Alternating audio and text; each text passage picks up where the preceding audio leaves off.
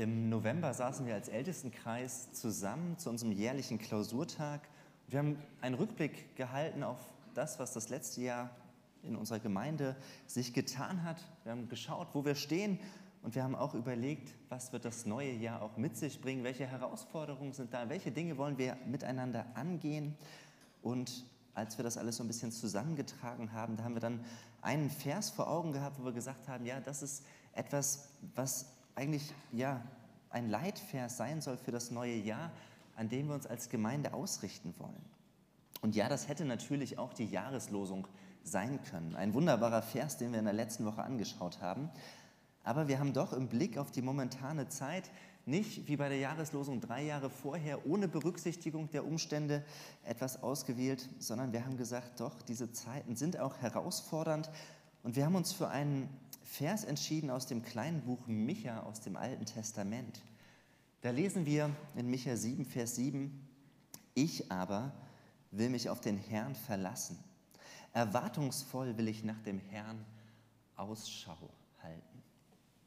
Auf Gott wollen wir uns verlassen, auf ihn wollen wir uns ausrichten und wir sind überzeugt, der Blick auf ihn wird sich dann auch in unserem Miteinander auswirken, dass wir da voller Liebe miteinander unterwegs sind. Aber dass wir auch gemerkt haben, ja, bei all dem, was unsere Aufmerksamkeit auch auf sich zieht, das, wo wir merken, oh, das fordert uns heraus, da tut es uns auch gut, das brauchen wir auch, dass wir unseren Blick auf Gott richten, auf den, der diese Welt in seiner Hand hält. Und ich habe gedacht, dass ich aber nicht nur über diesen einen Vers aus Micha 7, Vers 7 predigen möchte, sondern ich wollte die Gelegenheit nutzen, dass wir uns in den nächsten Wochen insgesamt mit diesem kleinen Buch aus dem Alten Testament beschäftigen, mit dem Buch Micha. Denn was ich in den Predigten immer wieder versuche zu betonen, wenn wir uns einen Bibelvers anschauen, dann geht es nicht nur um diesen einen Vers an sich, sondern wir müssen eigentlich immer gucken, in welchem Kontext steht dieser Vers. Was sind eigentlich die Verse drumherum? Was sagt das ganze Kapitel und am besten auch, was ist denn die Botschaft dieses ganzen Buches? Denn dann erkennen wir am besten den Zusammenhang und die Intention, in die dieser einzelne Vers hineingeschrieben ist. Allerdings sind die Texte von Micha und insgesamt die Texte von diesen sogenannten kleinen Propheten, die wir am Ende vom Alten Testament finden, mit ihren ganz ungewöhnlichen Namen, die wirken auf uns eher fremd und ungewöhnlich. Das sind alles nicht unbedingt die klassischen Predigtexte und ich vermute, es sind auch nicht die Texte aus eurer täglichen Bibellese. Die Sprache ist auch insgesamt seltsam für uns. Micha haut da richtig krass eine Botschaft raus, wo wir heute eher vorsichtig sind in dem, was wir sagen, wenn wir andere kritisieren, nimmt Micha kein Blatt vor den Mund. Und trotzdem glaube ich, so herausfordernd es auch ist, dass es wirklich gut ist, dass wir uns mit diesem kleinen Buch aus dem Alten Testament beschäftigen und dass es dafür mindestens drei gute Gründe gibt. Zum einen ist es so, dass wir als Gemeinde glauben, dass die ganze Bibel von Anfang bis Ende Gottes Wort ist. Nicht nur ein Buch oder die Abschnitte, die uns besonders gut gefallen, sondern die ganze Bibel. Und deshalb ist es auch unsere Aufgabe, an den unbequemen Texten der Bibel nicht vorbeizugehen und zu sagen, das passt mir nicht so gut, das ist mir auch ein bisschen kompliziert oder viel zu weit weg, sondern wir dürfen fragen, wie hören wir denn Gottes Stimme auch durch dieses Buch hineinsprechen in unsere Zeit und unser Leben. Und auch wenn Micha in seiner direkten Botschaft uns doch abschrecken wird, so ist es gut, wenn wir uns seine Botschaft vor Augen führen. Denn als zweites bin ich überzeugt, dass wir immer mehr auch Gottes Perspektive brauchen in unserer heutigen Zeit. Und ich habe einen Kommentar zum Buch Micha gelesen von dem Alttestamentler Hans-Walter Wolf. Und er hat es sehr passend ausgedrückt, indem er schreibt, Vielleicht können wir manches Fremde und Finstere in unserer Welt nicht in Beziehung setzen zum Auftrag der Kirche, weil wir das Schockierende in unserer Bibel ausgeblendet haben. Und ja, wir leben doch in Zeiten, die etwas Schockierendes haben und wo ich glaube, dass es gut ist, auch auf schockierende Berichte aus der Bibel zu hören, damit wir das irgendwie zusammenbringen mit dem Heute und dass auch in dieser Zeit etwas von Gottes Wirken und seinem Wesen für uns deutlich wird und dass wir einen Auftrag haben, der zu jeder Zeit gilt, auch wenn vielleicht der liebe und gnädige Gott manchmal fern zu sein scheint. Und ein drittes, die Beschäftigung mit dem Buch Micha, sie passt auch einfach sehr, sehr gut als Fortsetzung in die Predigten aus dem letzten Jahr, wo wir einen Blick geworfen haben auf Gottes Herrlichkeit, auf seine Eigenschaften. Denn Michas Name bedeutet übersetzt, Micha heißt, wer ist wie Gott? Und genau das führt Micha in seinem Buch aus. Wer ist eigentlich wie Gott und wie ist dieser Gott? Micha wollte die Menschen damals und er will auch uns heute davor bewahren, dass wir uns einen Gott zusammenbasteln dass wir uns ein eigenes Gottesbild zusammenbauen aus dem, was uns gefällt, wie wir ganz individuell Gott sehen und ihn erleben und die Sachen, die uns dann bei Gott vielleicht nicht so passen, das blenden wir dann gerne aus. Und so wirft Micha einen Blick auf Eigenschaften Gottes, die wir tatsächlich eher ausblenden oder zumindest nach hinten stellen, an die wir nicht direkt denken, wenn wir uns Gott vor Augen führen. Und so wollen wir uns in dieser Predigtreihe auch immer wieder die Frage stellen, berücksichtigen wir eigentlich das, was Micha uns über Gottes Wesen aufzeigt, in unserem Glauben? Kennen wir Gott eigentlich in seiner Fülle und Komplexität? Diesen heiligen Gott in seiner Liebe und Gnade, aber auch in seiner Gerechtigkeit. Darum wird es in den nächsten Wochen gehen und wir werden jetzt den Text hören aus Micha 1, die Verse 1 bis 16 nach der Übersetzung Neues Leben. Und ich möchte euch bitten, wenn es möglich ist, euch zur Textlesung zu erheben. Die folgenden Botschaften empfing Micha von Moreschet vom Herrn, als Jotam, Ahas und Hiskia Könige von Juda waren. In prophetischen Visionen zeigte ihm der Herr, was mit Samaria und Jerusalem geschehen würde. Hört zu, ihr Völker der Welt, passt auf, Erde und alle seine Bewohner. Der Herr, der Allmächtige, tritt als Zeuge gegen euch auf. Der Herr spricht aus seinem heiligen Tempel. Seht her, der Herr verlässt seinen Thron im Himmel und steigt herab auf die Erde. Er schreitet über die Höhen, wo die Götzen verehrt werden. Die Berge schmelzen unter seinen Füßen und die Täler spalten sich wie Wachs vor dem Feuer, wie Wasser, das den Hügel hinabfließt. Das geschieht, weil Israel und Juda gegen Gott gesündigt haben und von ihm abgefallen sind. Wer aber hat Israel zur Sünde verleitet? War es nicht Samaria, seine Hauptstadt? Und wer ist dafür verantwortlich, dass Juda auf den Höhen Götzendienst treibt? Ist es nicht Jerusalem? Deshalb werde ich, der Herr, die Stadt Samaria vollständig zerstören, sodass sie einem Weinberg gleicht. Die Trümmersteine werde ich ins Tal hinunterrollen und die Stadt bis auf die Fundamente niederreißen. Ihre geschnitzten Bilder werden zerschmettert und die mit Götzendienst erworbenen Schätze im Feuer verbrannt werden. All ihre Götzenbilder werde ich vernichten, denn sie wurden mit Hurenlohn angeschafft. Zu Hurenlohn sollen sie wieder werden. Darüber werde ich klagen und heulen. Ich werde barfuß und nackt umhergehen wie jemand, der unter die Räuber gefallen ist. Ich werde heulen wie die Schakale und klagen wie die Jungen des Straußes. Denn die Wunde, die Samaria zugeführt wurde, ist unheilbar. Sie reicht bis nach Juda, bis an die Tore meines Volkes, ja bis nach Jerusalem. Erzählt in Gad nichts von dieser Schande und weint nicht auch wenn euch nach Weinen zumute ist.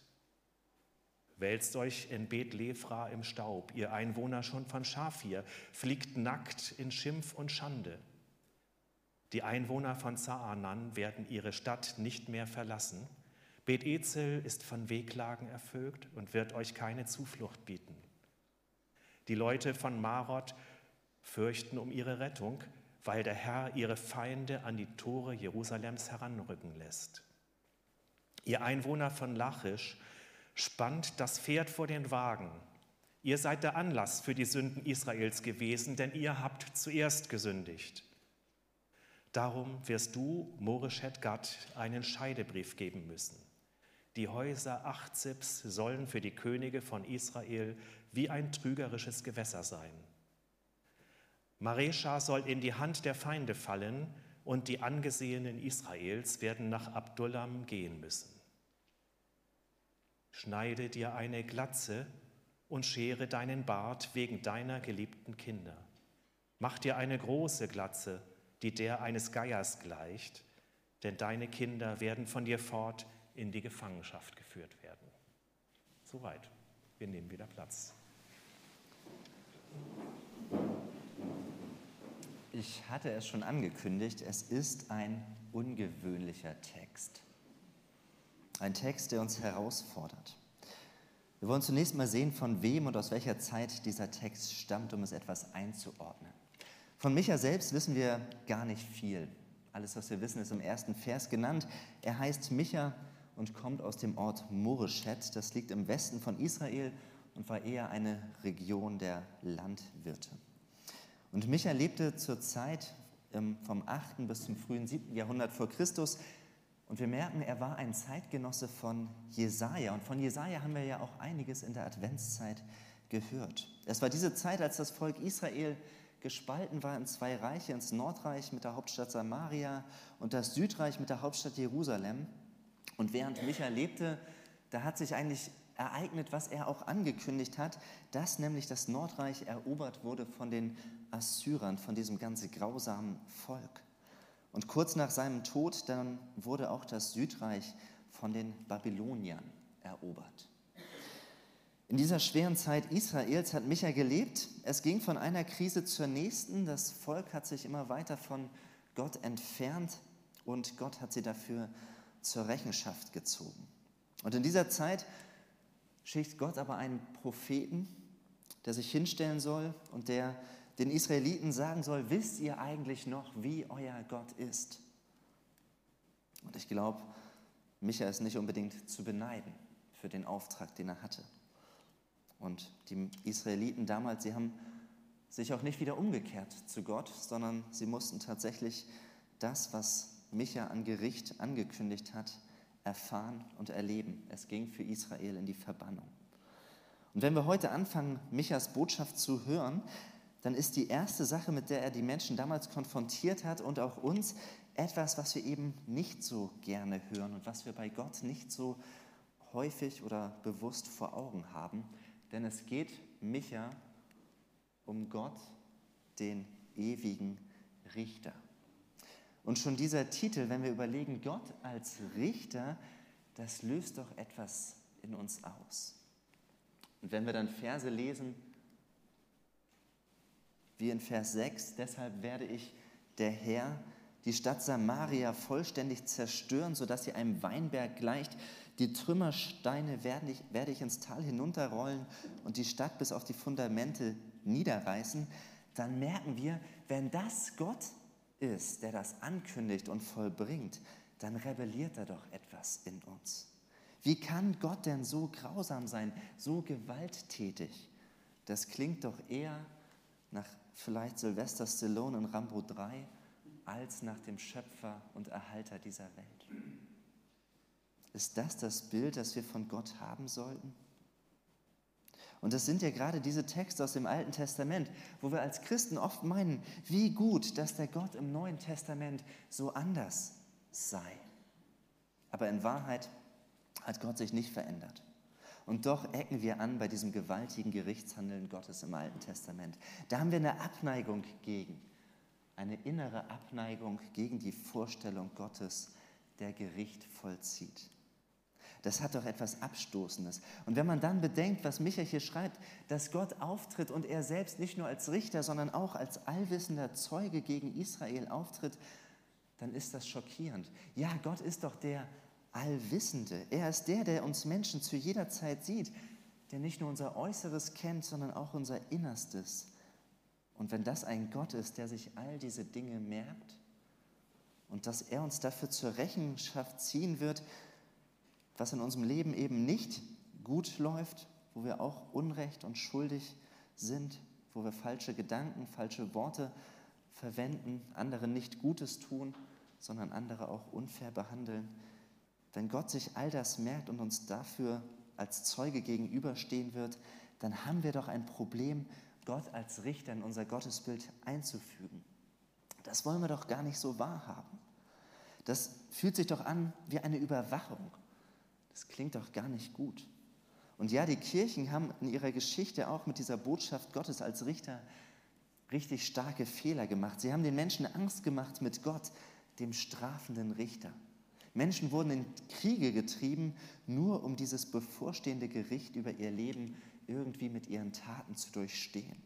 Da hat sich viel Schlechtes in der Kirchengeschichte angehäuft und wir sind doch eigentlich froh, diese eher negativ, einseitig gefärbte Vorstellung Gottes als strafenden Richter überwunden zu haben.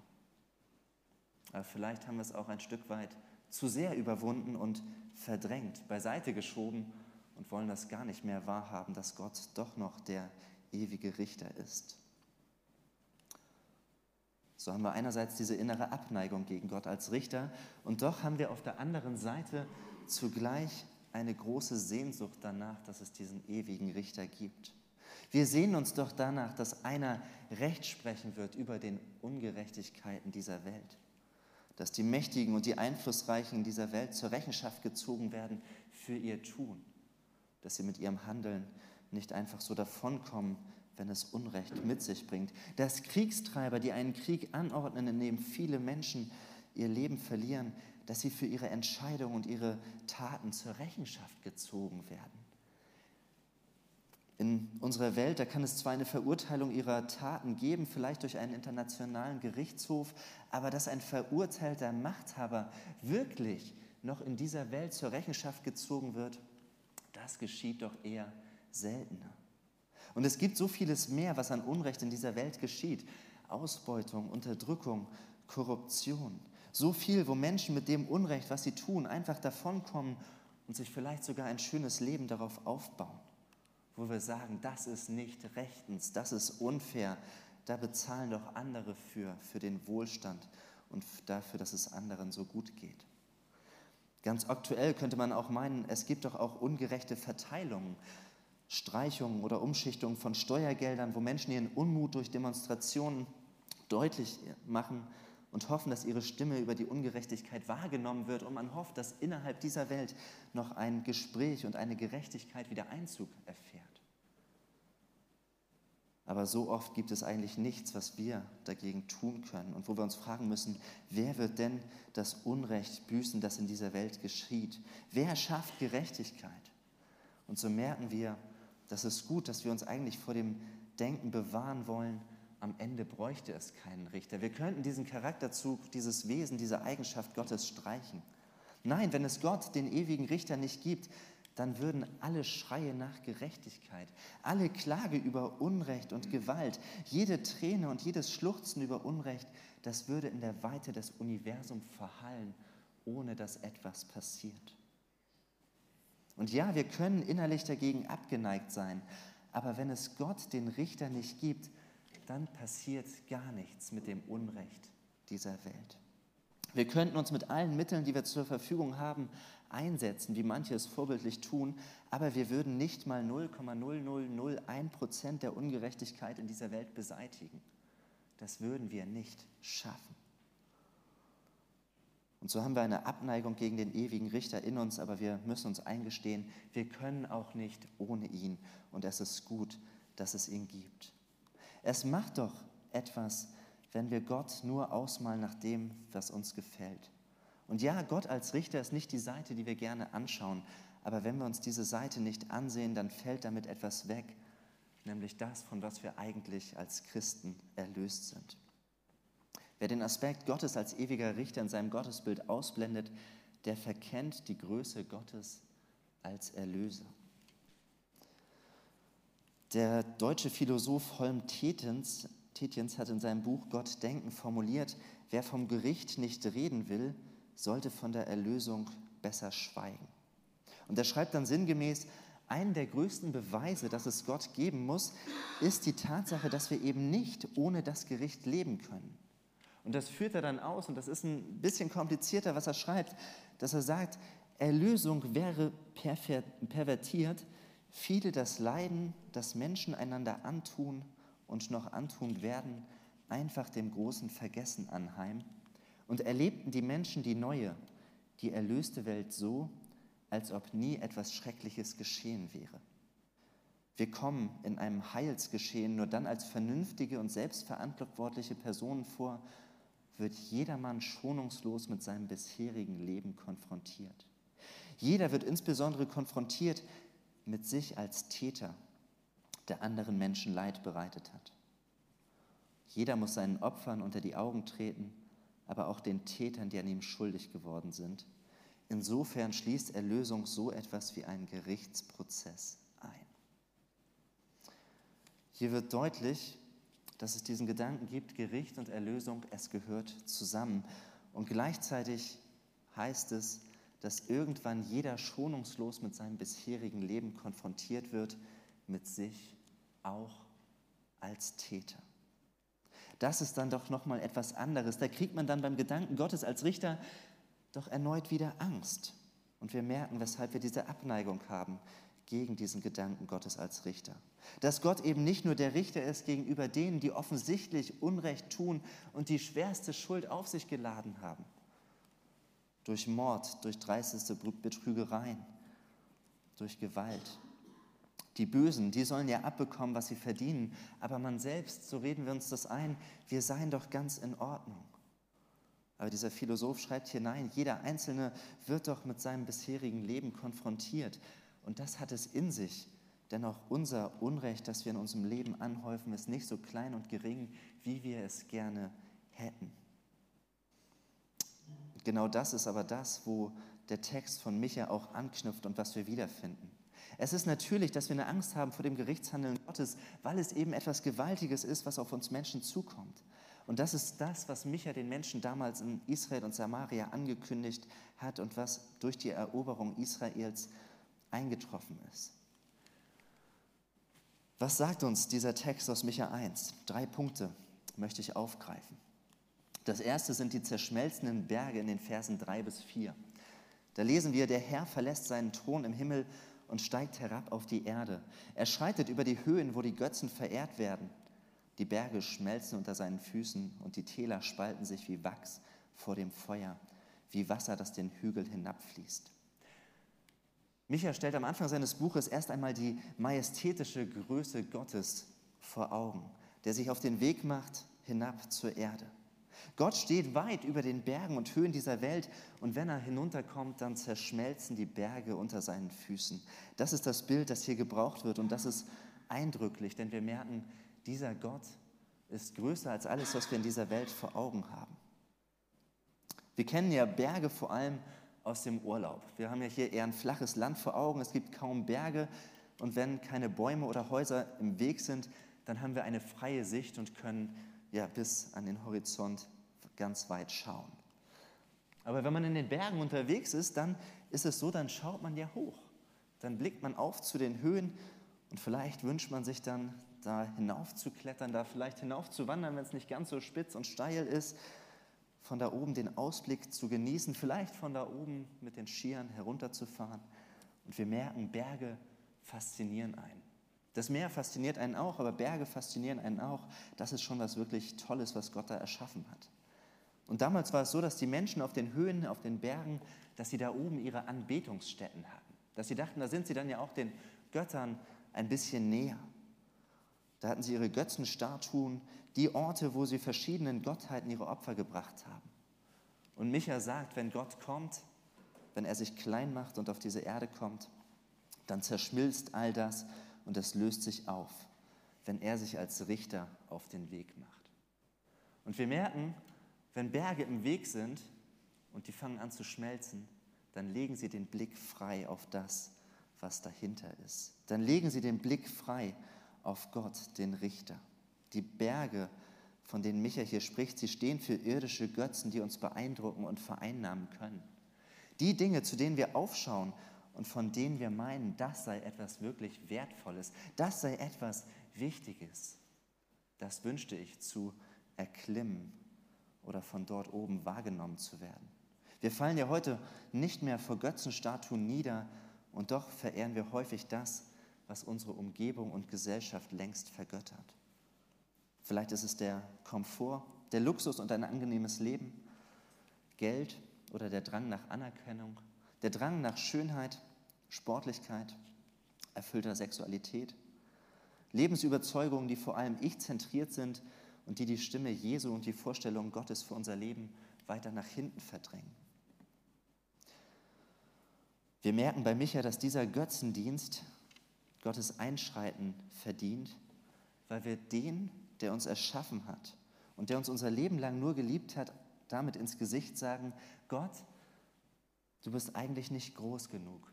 Du bist eigentlich nicht liebevoll genug und nicht erfüllend genug für mich. Ich brauche noch etwas anderes neben dir, zu dem ich aufschaue. Sei es eine Beziehung, ein Job, eine finanzielle Sicherheit, eine Anerkennung durch andere Menschen. Ganz unterschiedliche Berge, zu denen wir vielleicht aufschauen, aber mit denen wir sagen, du Gott, du bist nicht groß genug. Damals war es so, dass Israel nicht behauptete, dass sie nicht mehr an Gott glauben. Der Tempel stand weiterhin dort. Gottesdienste wurden gefeiert und Israel verstand sich ganz klar als das erwählte Volk Gottes. Aber es ist so, dass andere Götter hinzukamen. Gottes Volk hat seine Herzen geöffnet für die Götzen und Weltanschauungen ihrer Nachbarn. In Vers 7 gebraucht Gott dann das schmerzhafte Bild des Ehebruchs, dass er sagt, was das Volk Israel getan hat. Dass er sagt, Israel hat sich verhalten wie eine Frau, die zwar irgendwie verheiratet bleiben will, sich aber trotzdem vor den Augen des Mannes von einer Affäre in die nächste gestürzt hat. Nach dem Motto, ich liebe dich, aber es gibt noch mehr, die ich liebe. Und deshalb reagiert so, weil, Gott das Volk, weil das Volk den Bund in allen Bereichen gebrochen hat und das Gericht Gottes auf sich gezogen hat. Der Theologe Tim Keller hat geschrieben, die größte Gefahr besteht für uns als Christen nicht darin, Atheisten zu werden, sondern von Gott zu verlangen, er möge doch in unseren Herzen gemeinsam mit etwas anderem koexistieren. Und das ist so gefährlich, weil es uns so sehr verführt, uns einzureden, es sei doch alles in Ordnung. Wir glauben doch an Gott, wir beten ihn doch an. Aber ausgehend von diesem ersten Aspekt stellen sich uns zwei Fragen. Zum einen, was sind denn die Berge, zu denen wir in unserem Leben aufschauen? Welche Berge ragen in, unserem, in deinem Herzen empor? Was sind die Dinge, neben denen Gott auf einer Höhe koexistieren soll in deinem Leben? Und dann ist das Zweite, was wir uns fragen dürfen, ist dein Gott, an den du glaubst, ist er groß genug, um alle anderen Berge um dich herum zum Schmelzen zu bringen? Ist doch beeindruckend, welche Größe und Erhabenheit Micha uns vor Augen führt, dass alles, wo wir Wert, Stärke, Anerkennung dran festmachen würden, dass es zerschmilzt, wenn Gott Gericht übt und uns nahe kommt. Das Zweite, worauf wir einen Blick werfen, sind die Verse 10 bis 15. Es sind die verlorenen Städte. Und das ist eigentlich was ganz Ähnliches. Und ein Bild, das es uns ganz gut beschreiben kann, ist, dass Anfang des neuen Jahrtausends zur Einführung des Euros, da gab es niedrige Zinsen und es war viel Geld auf dem Finanzmarkt vorhanden. Und davon floss einiges nach Spanien und ähm, die Regierung hatte dort das Ziel, einige eher öde Landschaften umzubauen in Urlaubsparadiese. Das sollte auch mit der kleinen Stadt Valdeluz geschehen. Übersetzt heißt diese Stadt Tal des Lichts. Das sollte ein ganz helles, strahlendes, kleines Urlaubsparadies werden. Und tatsächlich zogen Investoren heran, sie bauten große Gebäudekomplexe und versprachen den Bewohnern der Stadt ein tolles Leben. Hoffnungen und Träume wurden geweckt, dass das Leben dort floriert und es richtig hell wird. Aber dann kam die Finanzkrise und die Bauvorhaben wurden gestoppt. Es stehen heute noch zahlreiche Bauruinen in Val de Luz. Es leben noch 3000 Menschen dort vor Ort, aber die Stadt ist viel, viel größer und die Menschen treffen sich eigentlich kaum, weil die Stadt leer erscheint. Und man könnte sagen, im Tal des Lichts wurden die Lichter ausgeschaltet. Und ähnlich ist das, was wir bei Micha in den Versen 10 bis 15 lesen, was dort angekündigt wird und was für uns heute merkwürdig und anstrengend zu lesen ist mit all diesen fremden Ortsnamen. Aber damals kannten die Menschen diese Orte und sie wussten um ihre Lage und ihre Bedeutung. Und wenn wir da diese ganze Auflistung von Orten vor Augen haben, dann merken wir einerseits, das ist die Route, der die, mit der die Assyrer ähm, Israel erobert haben oder das Nordreich erobert haben, wo sie eine Stadt nach der anderen eingenommen haben. Und die Israeliten werden sich dann beim Eintreffen des Gerichts daran erinnern, dass diese einzelnen Orte tatsächlich Stück für Stück erobert und gefallen sind und sie merken, das Gericht kommt immer näher. Und egal wo wir sind, hinter welcher Mauer wir uns verbergen, Gottes Gericht wird uns treffen. Aber das Zweite ist, dass Gott nicht nur die Städtenamen nennt, um zu zeigen, auf welche Weise die Assyrer das Nordreich einnehmen, sondern er sagt immer etwas zu diesen Städtenamen und wir finden hier eine geniale hebräische Poesie. Micha spielt mit den Namen der Orte und er sagt, Bet Leafra heißt Haus des Staubes. Vielleicht war es ein Zentrum für Baustoffe und Gott sagt, Bet Leafra, in diesem Haus des Staubes, dort wälzt ihr euch im Staub. Oder Schaf hier bedeutet Schönheit und Gott verheißt den Menschen dort eine schändliche Entblößung. Die Stadt Lachisch war bekannt für die militärische und technologische Entwicklung ihrer Zeit. Und Gott sagt, ihr werdet die Streitwagen, die ihr entwickelt, brauchen, um zu fliehen. Und so merken wir, diese Städte waren für Israel nicht einfach nur Städte, sondern jede Stadt, die Gott hier nennt, sie stand für etwas, worauf Israel unglaublich stolz war, worauf sie ihre Hoffnung gesetzt haben und was ihnen wichtiger geworden ist als Gott. Ein Stück weit die Berge, zu denen sie aufgeschaut haben. So standen die Städte für militärische Macht, für Technologie, für sexuelle Erfüllung, für Reichtum und Luxus, denn auch das waren die Ersatzgötter Israels. Und was Gott sagt ist, die Sache, die ihr an meiner Stelle verehrt und anbetet, wird zu der Sache werden, an der ihr zugrunde geht. Das wird mein Gericht sein. Die Sache, die du mehr liebst und willst als mich, die Sache, nach der du dich mehr sehnst, wird zu dem Ort werden, an dem du mein Gericht erleben wirst. Ich finde, das klingt unfassbar krass und schockierend. Und doch ist es die bittere Ironie von Götzendienst, die Micha uns hier vor Augen führt. Ersetze Gott durch etwas oder jemand anderes und du wirst an dieser Sache zerbrechen. Sie wird dich zerbrechen. Es mag ganz attraktiv oder harmlos aussehen, was wir an Gottes Stelle auf den Thron setzen, aber egal was es ist, es gehört da nicht hin. Es ist alles nur geschöpflich und wird uns leer zurücklassen. Nicht nur leer zurücklassen, sondern für Zerbruch sorgen. Ein paar Beispiele. Wenn wir unsere ganze Hoffnung auf unseren Ehepartner setzen, dass er uns glücklich macht, dann werden wir unsere Partnerschaft und auch unseren Partner zerstören. Setz deine ganze Hoffnung auf Anerkennung durch Menschen und du wirst zugrunde gehen, wenn dich jemand kritisiert. Setz deine ganze Hoffnung auf körperliche Schönheit oder Gesundheit und du wirst daran zugrunde gehen, wenn Alter und Krankheit ihre Spuren in deinem Leben hinterlassen. Setz deine ganze Hoffnung auf deinen Job und du wirst dich kaputt arbeiten und die Beziehung zu deinen Mitmenschen kostet dich alles, was du erarbeitet hast. So könnte man es noch fortführen. Und wir merken, anderen Dingen hinterherzulaufen oder sie auf Gottes Thron zu stellen, das ist nicht nur ein Angriff auf Gottes Ehre, sondern es bringt auch für uns Gefahren mit sich. Und deshalb warnt Micha uns davor. Aber es bleibt nicht nur bei dieser Warnung, sondern wir haben als letzten Punkt noch Tränen der Betroffenheit. Micha sah, was für ein Unrecht sich in Israel ausgebreitet hat, wie das Volk unterwegs war, und das führt er später in seinem Buch noch aus, was, wie sich das konkret ausgewirkt hat. Aber er macht deutlich, Unrecht und Korruption, sie sind nicht nur von außen auf Israel irgendwie eingewirkt, sondern sie haben sich aus ihrem Inneren sogar im Tempel breit gemacht. Und so hatte Micha Sehnsucht nach dem Eingreifen Gottes als Richter. Und zugleich wusste er, dass wenn Gott kommt und wenn er als Zeuge auftritt, dann tut er das gegenüber jedem Einzelnen.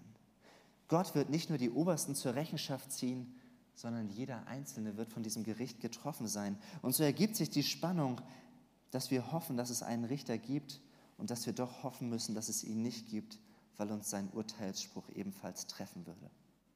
Wir müssen auf einen ewigen Richter hoffen, um mit der ungerechten Welt, in der wir leben, klarzukommen, dass jemand auf dem Richterstuhl am Ende der Zeit sitzt und trotzdem müssen wir auch irgendwie hoffen, dass dieser Platz leer ist, denn wie soll es sonst für uns ausgehen?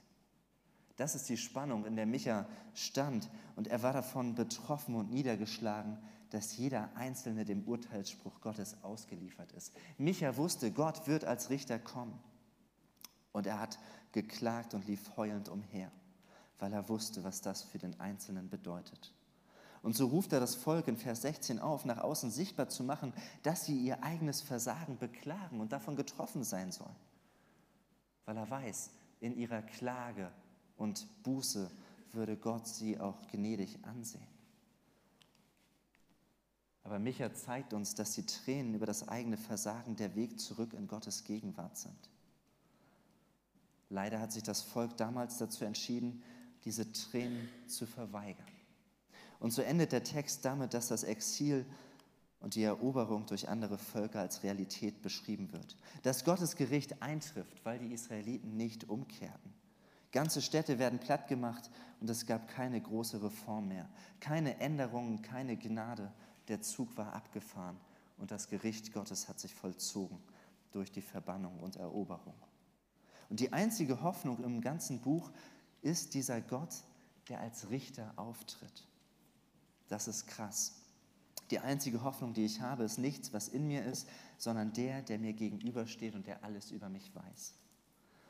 Und am Ende vom Buch Micha, da werden wir etwas Wunderbares lesen. Da sagt Micha, wer ist ein Gott wie du, der die Sünden vergibt aber wir können noch viel weiter als nur ein paar Kapitel im Buch Micha vorausspringen und ins Neue Testament hineingehen, wo jemand kommt, der größer ist als Micha.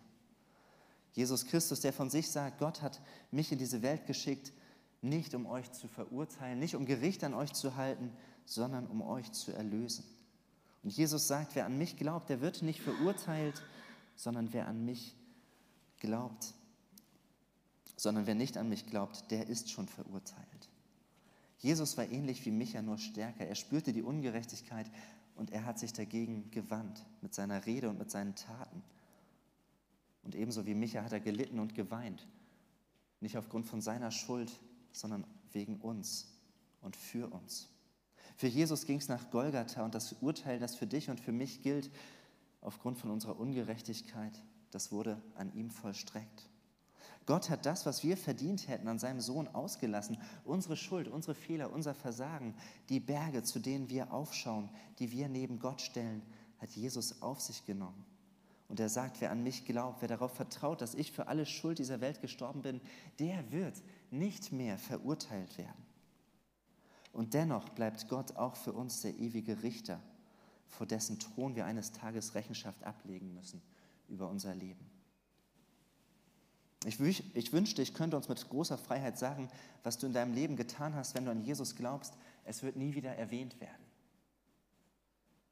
Aber wie ich die Komplexität der Bibel sehe, kann ich das nicht einfach so sagen. Aber was ich sagen kann, ist, an diesem Tag Null, wenn wir alle vor dem Richterthron Gottes stehen und wenn uns unser Leben vor Augen geführt wird, dann wird uns klar werden, was für ein Mensch wir sind und waren, in Gedanken, Worten und Taten.